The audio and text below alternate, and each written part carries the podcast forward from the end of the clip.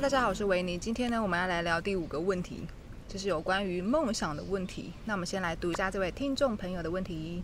他说，整理时发现有些东西很久没用，又很难割舍。后来发现是因为有丢掉某些物品，就像是丢掉过去自己未完成的梦想，进而对自己感到失望。想听听你们的说法。如果说发现自己要把自己的梦想丢掉，很痛苦的话呢？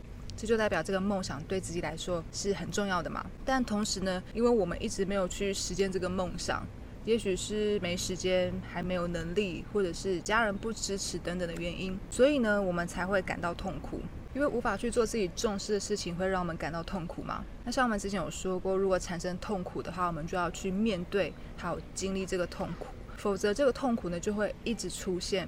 三不五时呢，就来打击我们一下。好，那面对这个未完成的梦想呢，我们要如何去经历，还有面对这个痛苦呢？好，首先第一步呢，就是我们要先去厘清是什么原因让我们没有办法去做自己重要的事情，去完成梦想。假设是因为没有时间好了，所以呢，我们才没办法去实现梦想。那我们就需要先检视自己的时间配置。我们需要把自己的一天、一周。甚至一个月的行为都整理出来，那想要这个工作会不会觉得很辛苦，甚至觉得很痛苦呢？会，所以呢，这就是第一个我们可以去经历的痛苦了。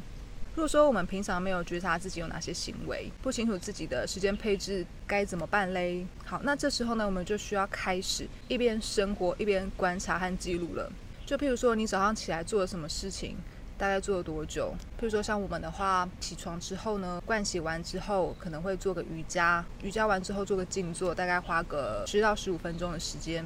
然后我们可能就会感觉一下，今天呢是想要自己煮还是想要外食。如果说想要自己煮的话呢，我们就会去市场去买我们今天要煮的食材。我们往往都只跑两摊就结束了，所以过程大概不超过十分钟。那回来之后呢，我们就会到顶楼去浇个水，那也非常的快。接下来呢，我们就会再回到家里，把食材都放好之后呢，我们就会整理书包、笔电那些东西，然后呢，再看当下的感觉，看是要去哪一间咖啡厅，或者是来公园这边用电脑，大概会用多久，然后多久呢会想要去吃东西之类的，这些呢都可以进行记录和观察。那这段记录的时间呢，一定会非常的耗时。就会很耗精神。每一天呢，每做一个行为呢，你就要记录一下。所以呢，这段期间你可能会经历更痛苦，或者是有一种看不到终点的难受感。那这时候，如果你选择放弃的话呢，那你同时也可以了解到说，也许这个梦想对你来说没有那么重要。也许你可以评估一下，是不是我要为了这个梦想，我要付出这么辛苦的过程，值不值得呢？那如果说不觉得不值的话，那我们就可以在。这个时机点放弃它就可以了。那如果你熬过了这一段时间，你有做了观察，与记录了，知道你每天、每周、每个月，甚至是每季的时间配置的状态之后呢，接下来我们就可以进入分析的阶段。在这些行为当中呢，去检视看看丢掉哪些行为呢，会比丢掉未完成的梦想。还痛苦。如果说我们丢掉逛街的行程呢，比丢掉未完成的梦想还不痛苦的话呢，那我们就可以将逛街的这个时段送给实践梦想嘛。这边有个重点就是说，如果我们是因为没有时间而没办法去做跟梦想有关的事情的话，那就代表说，如果我们没有办法拿掉某一段现有的时间。是不可能去新增一个新的行为的，因为我们不可能明明只有二十四小时，却想要去做二十五个小时的事情嘛。呃，那我发现很多人都是卡在太过贪心要做超过的事情，却没有意识到自己在追求不可能的事。因为你客观的去看这件事情的话，之所以没时间，就是因为。你现有的时间全部都被某些特定的行为跟事情给占据了嘛？就像是我们家里的空间是有限的，所有的收纳柜如果说都被物品放满了，那自然就没有新的物品可以再放进去嘛，可能就变成只能堆在地上嘛。所以我们一定要先有意识到，我们如果想要去完成某个梦想，我们就必须要放弃现有的一段时间。那第二个假设是因为没能力好了，所以我们还没能去实现梦想。那我们可以做的事情就是先去了解要怎么样培养这个能力的方法嘛。假设我的梦想是要开一间咖啡厅，那我就可以先上网搜寻如何开一间咖啡厅嘛，把所有需要的做法还有相关的技能呢都把它记录下来，然后再去寻找看看有哪些书啊，或者是哪些影片啊，哪些课程有在教，或是有专家可以直接跟他咨询的。那这些方法跟步骤，它一定有好几个项目嘛，所以我们就是一个项目一个项目，慢慢的去解锁，慢慢的去攻略。那如果说你的梦想是想要分享极简生活给大家，那我们就可以去学习，看看那些正在这么做的人呢，他们都做了哪些事情，我们可以模仿还有学习他们的行为。OK，那同样的培养一项能力呢，也是非常花时间和非常消耗体力跟精神的。所以这绝对是一段非常辛苦又非常痛苦的过程，那也会让人感觉看不到终点的过程。就像是我们有时候在整理的时候，整理到最中间的时候，不是是最混乱和最痛苦的时间吗？你甚至会觉得说，我有办法把它整理好吗？所以同样的这件事情呢，也可以去评估一下，为了这个梦想，我这么辛苦是值得的吗？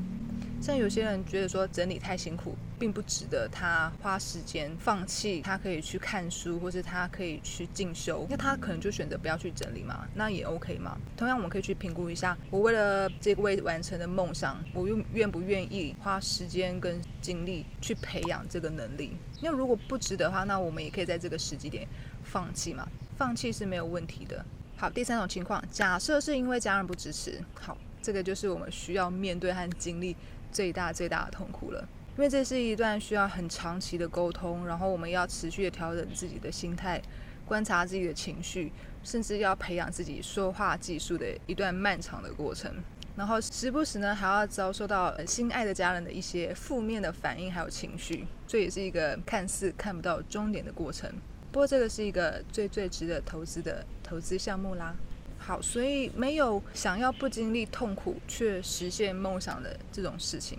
很多人之所以会卡关或者是烦恼很多，往往都是因为有这样子有点不太切实际的想法，于是呢就在这个圈子里面都不出来。所以我们还是会很建议大家不要去寻找无痛的方法，因为无痛的往往是最痛的。那前面提到的痛苦呢，虽然都感觉很痛苦嘛，但是一旦我们经历过这些痛苦之后呢？后面获得的那些好处呢，就会让你觉得那些痛苦一点都不痛了，一切都是值得的。那再是呃，没有完成梦想就会对自己失望。嗯，关于这一点呢，我们的想法是，当我们开始去做一件跟梦想相关的事情，哪怕只是上网搜寻 Google 一下相关的资讯，或者只是单纯的开始观察还有记录我们的时间配置，我们的行为有哪些，你就会发现说自己并不会觉得自己。没有在完成梦想，因为这些行动都跟梦想有很紧密的连接。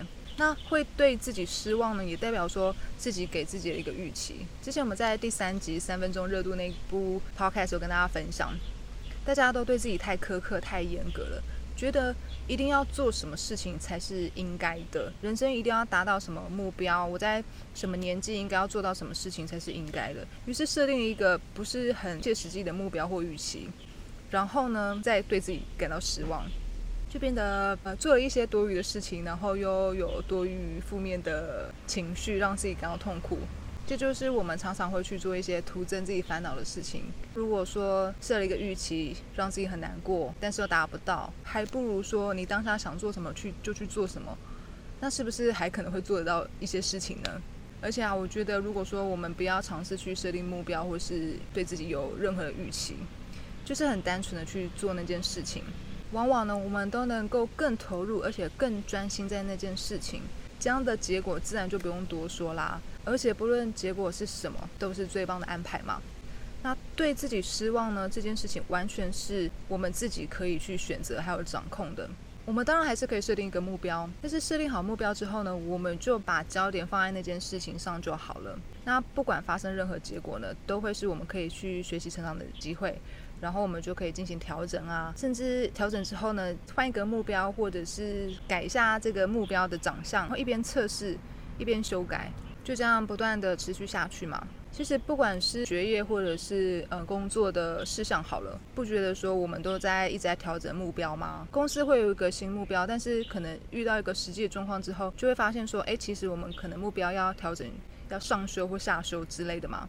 所以，即使是目标或是预期呢，它还是可以不断的调整变化的。所以，只要我们持续的行动，然后去调整，其实这个过程完全没有需要对自己失望的必要，对吧？所以，我们我们可以选择对自己失望吗？那我们也可以选择重新的聚焦在下一个可以让自己燃起热情的事情上面。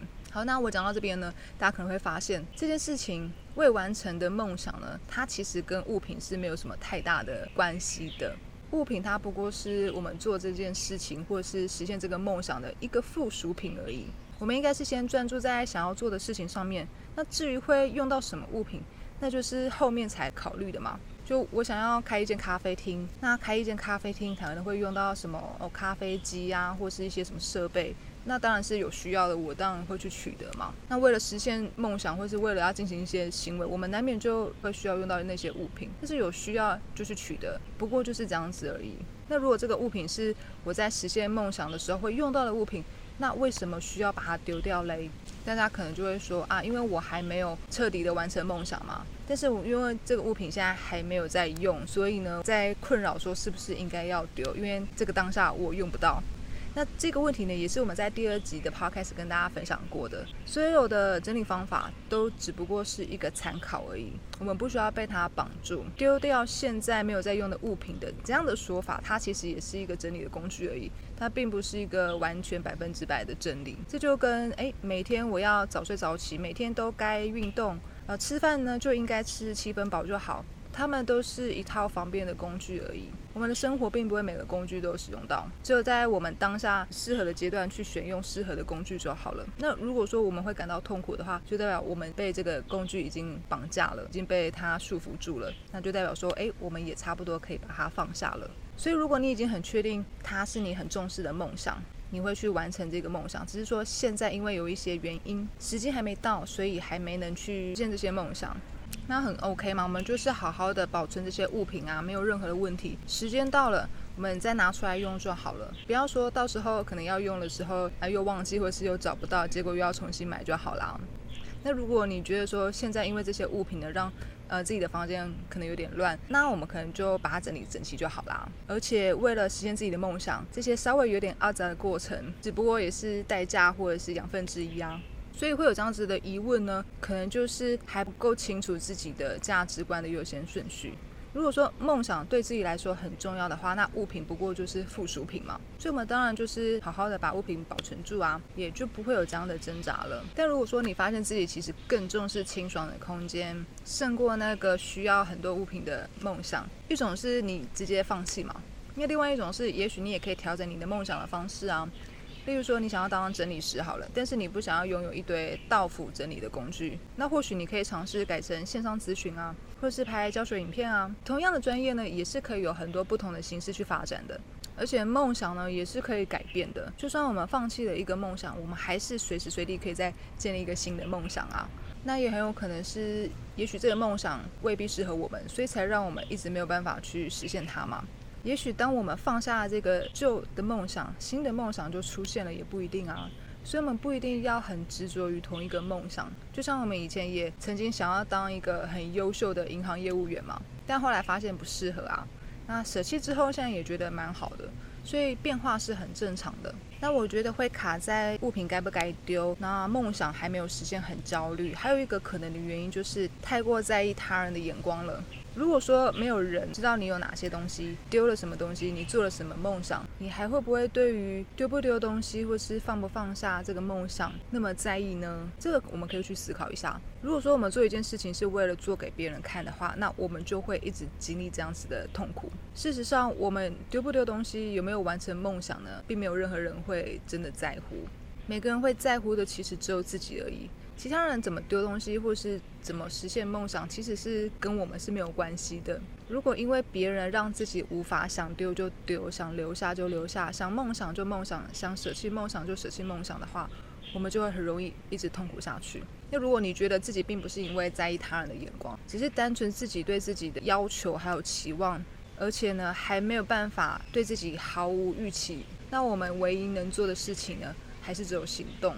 一旦我们行动了，就不会对自己这么失望了。OK，那以上就是今天的内容，欢迎大家截取内心所需要的部分。需要文字档的人呢，可以到方格子搜寻布兰达汉维尼，提问箱就在资讯栏。那我们就下次见喽，拜拜。